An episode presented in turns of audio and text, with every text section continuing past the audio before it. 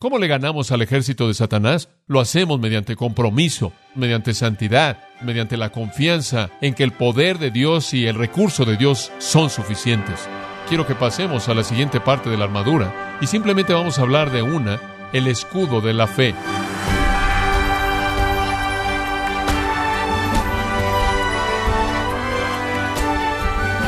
Le damos las gracias por acompañarnos en su programa Gracias a vosotros con el pastor John MacArthur y le saluda su anfitrión Miguel Contreras.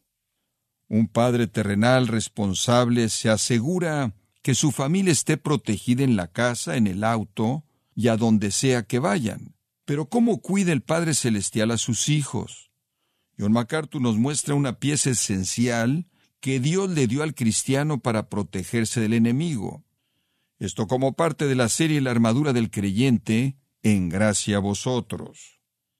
Ahora aquí tenemos el gran texto en el libro de Efesios que delinea la guerra del cristiano. Y hemos aprendido mucho acerca del andar del cristiano. Comenzando en el capítulo 4, versículo 1, nos encontramos con el concepto del andar digno. ¿Y qué era lo que involucraba un andar digno? Bueno, involucraba andar en unidad, involucraba andar de una manera excepcional, por así decirlo. Debemos ser diferentes que los gentiles. Debe ser un andar amoroso. El capítulo 5 dice un andar en la luz, un andar sabio, un andar en el Espíritu Santo. Y finalmente, debe ser una guerra. Nuestra manera de vivir en este mundo será conflicto. Estamos en contra del enemigo. Pero como hemos estado viendo a partir de este pasaje, no hay razón por la que debamos temer eso. No hay razón por la que debamos estar tristes, por así decirlo, volvernos fatalistas, porque la victoria es nuestra. Y para expresar eso, me gustaría que viera Romanos capítulo 8, versículo 31, por tan solo un momento.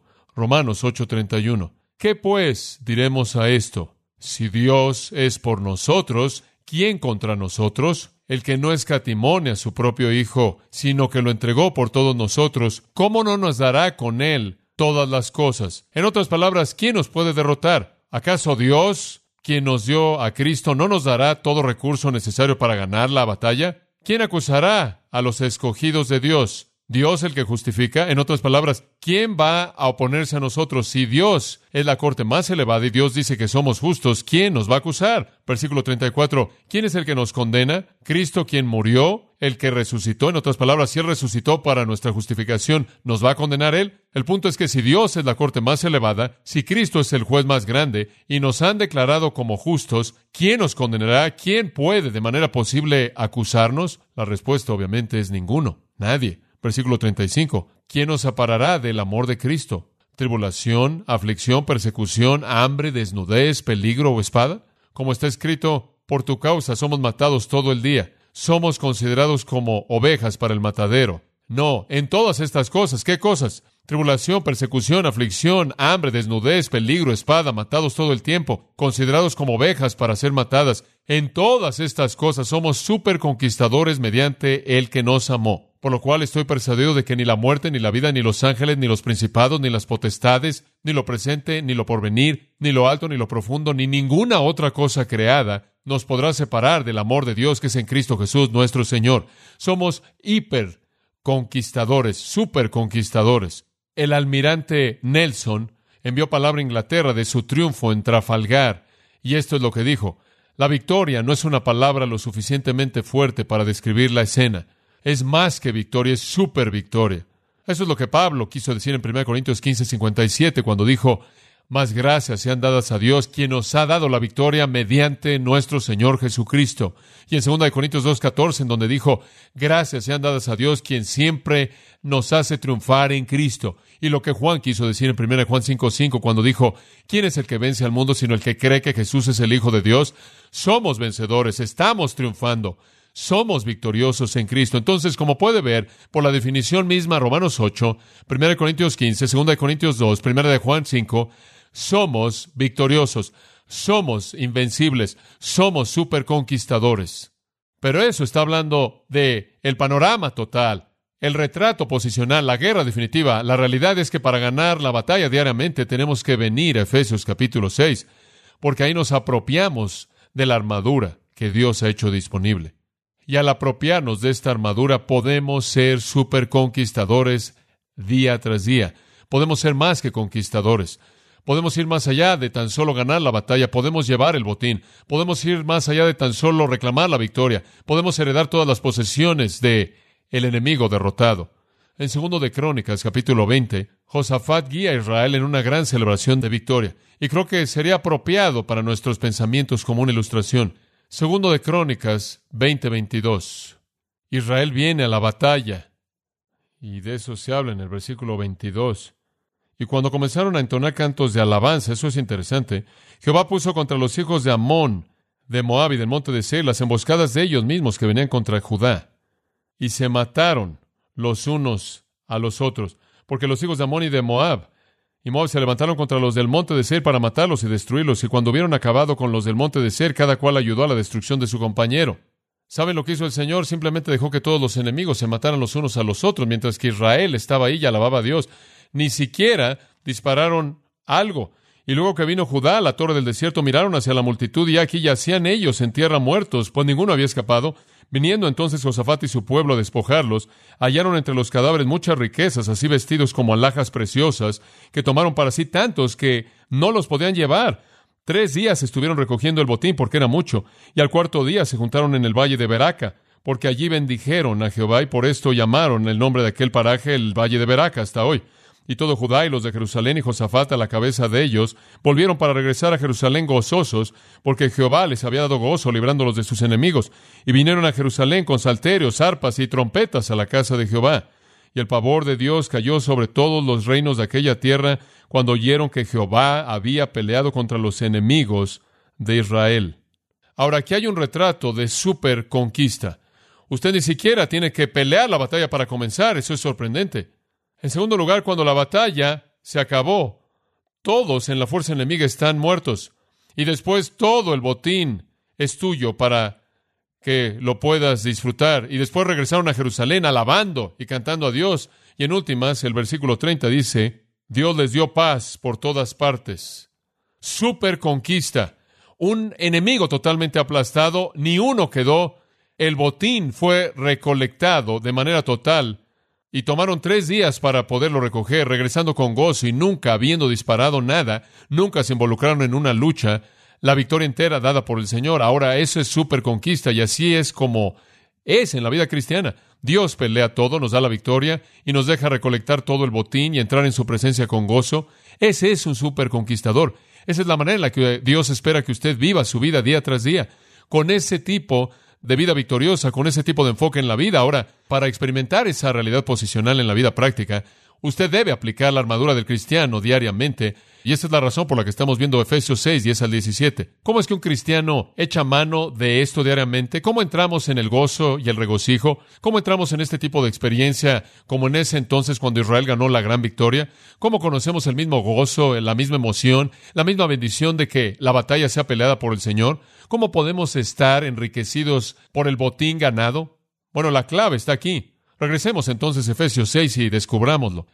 Vemos aquí seis partes de la armadura para el cristiano, mientras que las tengamos puestas, conoceremos la victoria y el botín que viene para los superconquistadores. En primer lugar, en el versículo 14, habiendo ceñidos vuestros lomos con la verdad, a esto lo llamamos el cinto de la veracidad y le hemos dicho que esto significa compromiso, significa estar listo, significa preparación. En otras palabras, si vamos a pelear contra Satanás, si vamos a estar en la guerra, tenemos que reconocer que tenemos un enemigo muy fuerte, muy poderoso, tenemos un enemigo real y tenemos que estar listos. Tenemos que ceñir nuestros lomos, un símbolo de preparación, lo vemos en muchas de las ilustraciones de la cultura hebrea en la historia, en donde señalan sus lomos para moverse en un viaje y entonces un soldado debe estar listo para la batalla, ciñendo sus lomos, preparándose para la batalla. En segundo lugar, versículo 14 nos habla de la coraza de la justicia. La coraza de la justicia es aquello que indica santidad personal, vida justa, y cuando el pecado entra en nuestras vidas, confesamos y nos arrepentimos y nos volvemos de él y de esta manera mantenemos una coraza de justicia,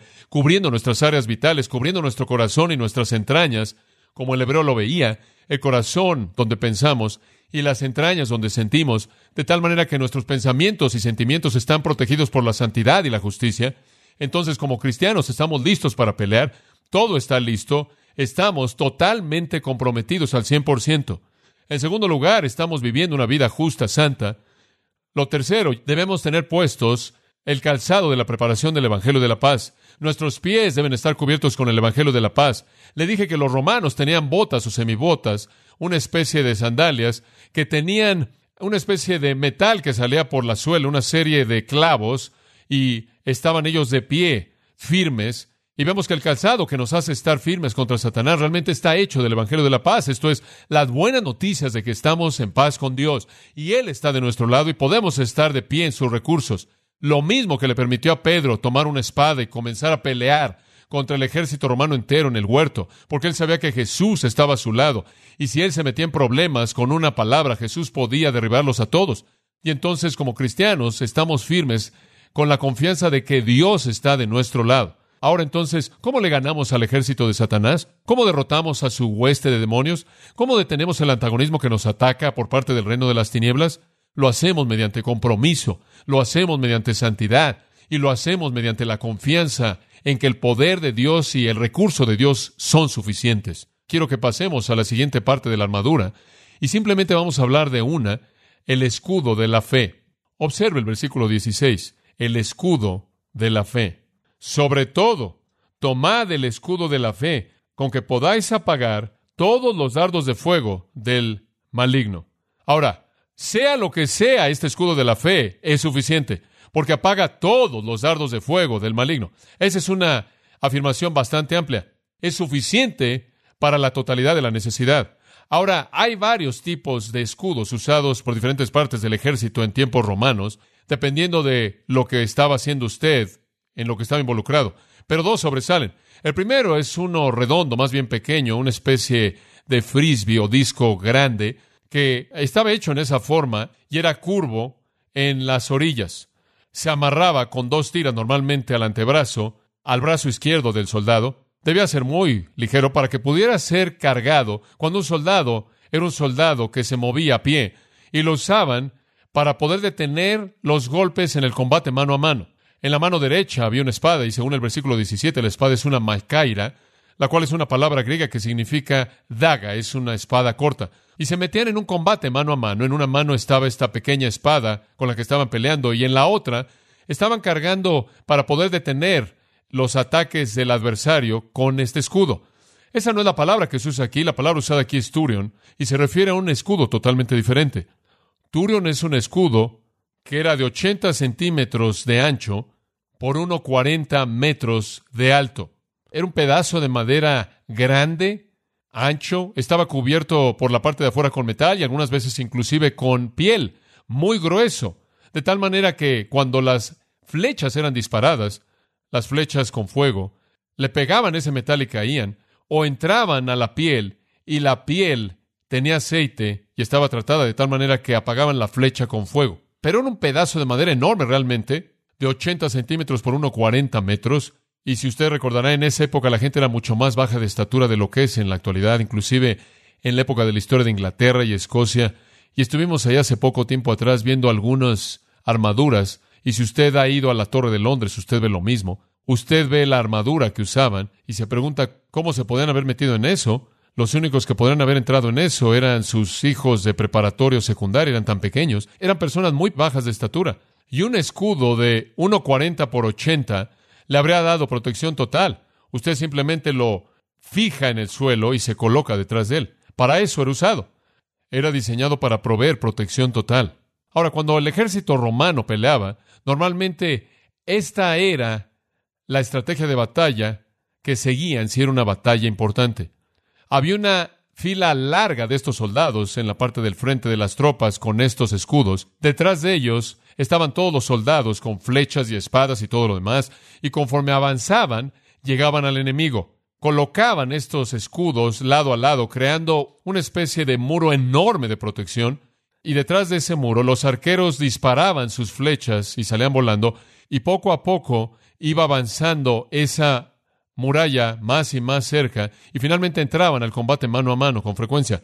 Pero eso era lo que pasaba y los hombros que estaban en la parte del frente proveían el muro, realmente esa era la línea frontal del ejército, y protegían a esos soldados contra las flechas que disparaban. Y claro, una vez que llegaba toda esa ola de flechas, esos eran los hombres que tenían la mayor protección. Ahora, eso también es el caso, inclusive con las tropas que estaban atrás. Habían algunos que también llevaban estos escudos para protegerse a sí mismos. Pero puede imaginarse si usted no tenía un escudo como ese, de pronto llegaba una ola, una lluvia de flechas que venían detrás de la fila del enemigo y no era posible que usted pudiera repelerlas, pero usted podía colocarse detrás de su escudo y ser protegido. Entonces, esta es una protección doble, una protección doble. Ahora escúcheme, notará que comienza en el versículo 16 con las palabras sobre todo. No significa que es lo más importante, ese no es el énfasis. No está hablando del asunto de importancia. Ese no es un punto con el que se trata en esta sección de la armadura del cristiano. De hecho, le dije antes que no hay nada aquí que se dice acerca de lo que es más importante. Todas son esenciales, inclusive hay un solapamiento. Pero él está diciendo, encima de todo lo demás, tiene su cinto, tiene su coraza, tiene su calzado. Ahora, además de eso, encima de eso, y por cierto, encima de eso, no se refiere solo al escudo, sino a las últimas tres partes de la armadura. Sobre todo, dice, tomando el escudo de la fe, y después en el versículo 17, y tomad el yelmo de la salvación y la espada del Espíritu. Ahora observe, y le voy a mostrar un pensamiento muy importante el sobre todo introduce los tres elementos que quedan.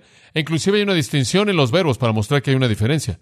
Usted tiene en el versículo 14 como el verbo teniendo, teniendo sus lomos, teniendo sus pies, teniendo la coraza. Y la idea del verbo en el griego es que esto es algo que es permanente. Esto es lo que usted trae puesto. Esto es algo permanente, a una preparación a largo plazo. Por ejemplo, estaban allí en la batalla, un soldado iba y descansaba, pero no se quitaba su coraza, no se quitaba su cinto ni su calzado. Eso simplemente está siempre ahí. Lo tenía puesto todo el tiempo. Pero cuando la batalla arreciaba, el versículo 16 indica que él tomaba su escudo, versículo 17, tomaba su yelmo, su casco y su espada. Entonces los primeros tres elementos son para preparación a largo plazo.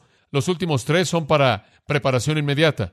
Esto realmente es lo que debe usted tomar cuando arrecia la batalla. Ahora, claro, si usted está comprometido, usted trae el cinto puesto y tiene santidad absoluta en su vida, y su coraza está puesta y usted tiene confianza en el poder de Dios, usted está de pie con sus pies calzados con la preparación del Evangelio de la Paz. Eso parecerá ser suficiente, realmente lo es. Nada más que el resto, en cierta manera, es una especie de protección doble y es útil para cuando la batalla realmente enardece, cuando se vuelve más intensa. Ahora el resto, usted lo trae puesto todo el tiempo y un creyente no debe tener que volverse a comprometer. Me acuerdo conforme crecía y tantas veces asistía a conferencias y decían, vamos a tener una rededicación, queremos que todos redediquen su vida. Fui a una escuela en donde solían hacer eso todo el tiempo. Teníamos reuniones mes tras mes tras mes. Alguien venía y le hablaba a los alumnos cristianos y llamaba para un recompromiso y rededicación y una reconsagración y las mismas personas atravesaban por lo mismo siempre y siempre haciéndolo. Bueno, el punto es que simplemente regresaban a los tres puntos básicos regresaban al compromiso, a la justicia y a la confianza en el poder de Dios, lo cual es algo que debieron haber tenido con ellos todo el tiempo. ¿Se da cuenta? Pero cuando las flechas comienzan a volar en una fuerza masiva, entonces debe tener el escudo de la fe, entonces se coloca el casco de la salvación y entonces toma la espada del Espíritu. Es algo así como ver a un jugador de béisbol que se sienta ahí en la banca y cuando se va a sentar a la banca no se quita el uniforme, continúa con el uniforme puesto sigue con las protecciones puestas, probablemente también tiene las rodilleras puestas.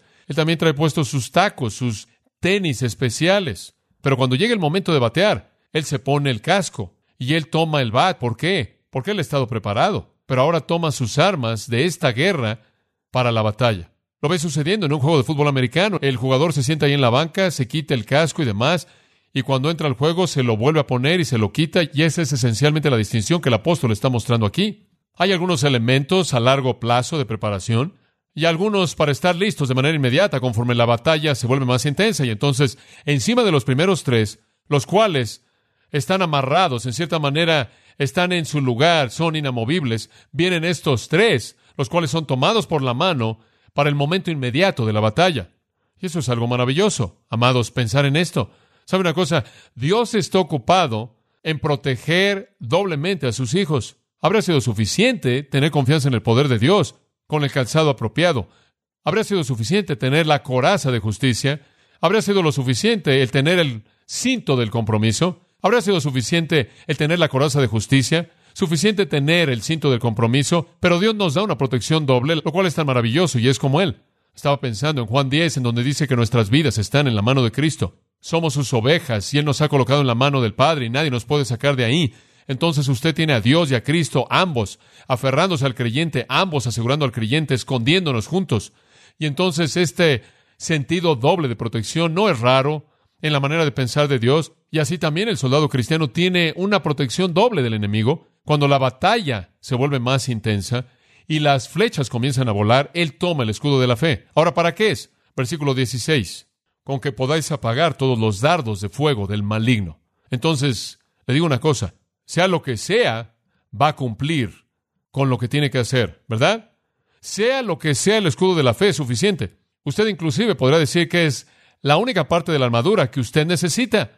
Así de amplio es, pero es una protección doble todos los dardos de fuego son apagados. Ahora, ¿de dónde vienen? Al final del versículo 16 usted ve el maligno en algunas versiones. El griego es el maligno. El maligno, quien es Satanás. El maligno, literalmente, poneros significa el malo, el vil, el miserable. Satanás está disparando y usando a sus demonios para disparar todos estos dardos de fuego y estamos apagándolos con el escudo de la fe. Ahora quiero que note ese término, el maligno, o el malo, nos recuerda que esta batalla no es contra una filosofía, es contra un ser personal. En el periódico LA Times había un artículo escrito por John Dart, evaluando un nuevo libro escrito por un hombre llamado Jewett, quien está diciendo que todas esas personas que están hablando de la venida de Jesucristo realmente están representando de manera equivocada la Biblia y representando de manera equivocada la verdad. Él ha escrito un libro para atacar todo eso, y una de las cosas que él dice en el libro es que realmente no hay un diablo real. Eso no es verdad. ¿Por qué? Lo tenemos aquí el maligno en el versículo 11. El diablo es mencionado. No hay duda acerca de esto. Él es la fuente. No estamos peleando contra algo abstracto, impersonal. Estamos peleando en contra del diablo y sus demonios, quienes están involucrados de manera activa en un ataque agresivo en contra de la verdad de Dios y la persona de Dios y el pueblo de Dios. Y entonces eso es lo que Pablo ve aquí. Esto apaga los dardos de fuego del maligno. Ahora necesitamos preguntarnos, ¿Qué son los dardos de fuego? ¿Qué es lo que estamos tratando de detener? Bueno, en la batalla de esos días, los arqueros sacaban sus flechas y le colocaban un material, alguna bola de algodón o algo, algo semejante en la punta, y era mojada en una sustancia y se quemaba de manera lenta pero muy caliente. Y metían eso en esa sustancia y antes de que dispararan la flecha, la encendían. Y cuando llegaba a su blanco, salpicaba esta sustancia y prendía con pequeños incendios la ropa del soldado o en donde había caído y lo quemaba, quizás o fuera lo que fuera el objetivo que tenían en mente si estaba hecho de madera. Y entonces esto es lo que estaba en la mente de Pablo. Y al tener este escudo cubierto de metal o de la piel que extinguía estos dardos, podía haber protección. Ahora, ¿qué son los dardos de fuego de Satanás? Bueno, es simple, ¿no es cierto? Son tentaciones seductoras, engañosas, eso es todo. Él simplemente se está refiriendo a tentación. Satanás dispara flechas de impureza, flechas de egoísmo, duda, temor, desánimo, lujuria, avaricia, vanidad. Todo se reduce a los deseos de la carne, los deseos de los ojos y la vanagloria de la vida. Él literalmente bombardea al creyente con las flechas, los dardos de fuego de la tentación engañosa para motivar en nosotros respuestas malas, que no agradan a Cristo, que son impías. Y la única defensa que tenemos en este punto, Pablo dice, es el escudo de la fe. Porque algunas veces simplemente llueve tentación. Vivimos en un mundo en donde realmente así es, realmente a todo nuestro alrededor, y debemos tener el escudo de la fe. Ahora, ¿qué quiere decir con el escudo de la fe? Entendemos el retrato romano, tenemos el retrato del ejército y las flechas que están volando por todos lados. ¿Por qué la fe es un escudo contra la tentación? ¿Cómo es que la fe apaga las flechas? ¿Cómo es que la fe asegura la victoria? Bueno, en primer lugar, permítame decir que el término fe se refiere a creer en Dios. Y esa es la médula, el meollo de la fe cristiana. Ese es el fondo de todo lo que creemos, todo a lo que nos aferramos, todo aquello en lo que confiamos. El todo del cristianismo es un acto de creer que Dios es y que Él es galardonador de los que le buscan. Creer que Él escribió la Biblia, creer que Cristo es Dios, creer que Él murió, creer que Él resucitó, creer que Él va a regresar, creer que por creer podemos entrar en su reino. Todo. Esa es la razón por la que Habacuc 2.4 dice, el justo por la fe vivirá. Romanos 1.17 dice, el justo por la fe vivirá. Gálatas 3.11, el justo por la fe vivirá. Hebreos 10, el justo por la fe vivirá. Ahora, cuando Dios dice algo tantas veces, usted entiende el mensaje. El justo por la fe vivirá. La fe es nuestra vida. Es cuestión de creer en Dios. Ahora, toda persona vive por algo. Toda persona tiene fe en algo. Se mete en su auto y tiene fe en que lo va a llevar a donde usted quiere ir sin que explote. Muchas personas se suben en un avión de American Airlines con fe de que van a terminar en Los Ángeles. Una dama dijo, tengo que llegar a Los Ángeles, tengo que llegar a Los Ángeles, tengo que llegar a Los Ángeles. Un hombre le dio su asiento. Ella tenía toda la fe en el mundo. No solo estamos hablando de eso, como el hombre en el anuncio de la revista, tenían esta máquina enorme que movía tierra, eso enorme, y el hombre está ahí con sus brazos cruzados así y dice, lo llamo fe, porque ella puede mover montañas. Bueno, usted puede tener fe en esa máquina, usted puede tener fe en un avión. Una cosa es vivir por fe, pero más vale que su fe esté en lo correcto.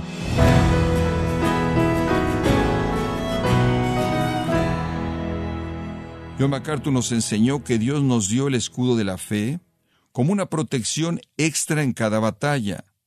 Parte de la serie La armadura del creyente, esta es una de las doce series más populares en la historia de este ministerio, cuando estamos celebrando el 50 aniversario de estar desatando la verdad de Dios un versículo a la vez, con el pastor John MacArthur, aquí en gracia a vosotros.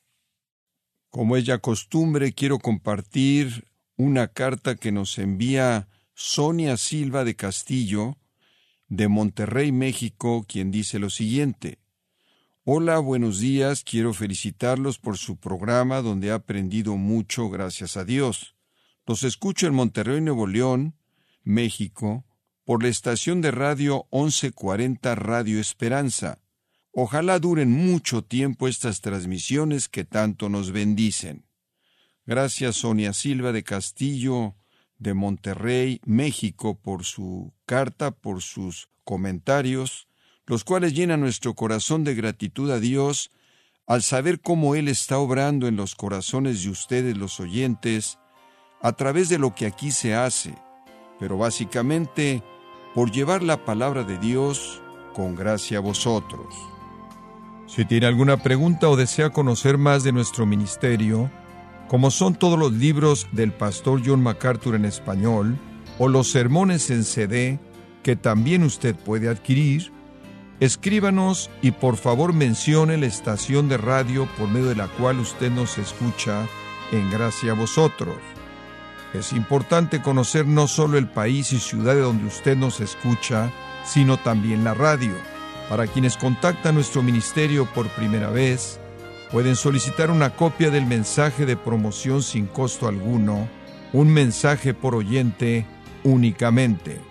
Si usted vive en los Estados Unidos o Puerto Rico, escríbanos a Gracia Vosotros, P.O. Box 4000, Panorama City, California 91412 o puede escribirnos a través del siguiente correo electrónico radio arroba Queremos agradecerle su tiempo y sintonía en nombre de John MacArthur y del personal de este organismo e invitarle para que nos acompañe en la próxima edición y así juntos continuar desatando la verdad de Dios un versículo a la vez, en gracia a vosotros.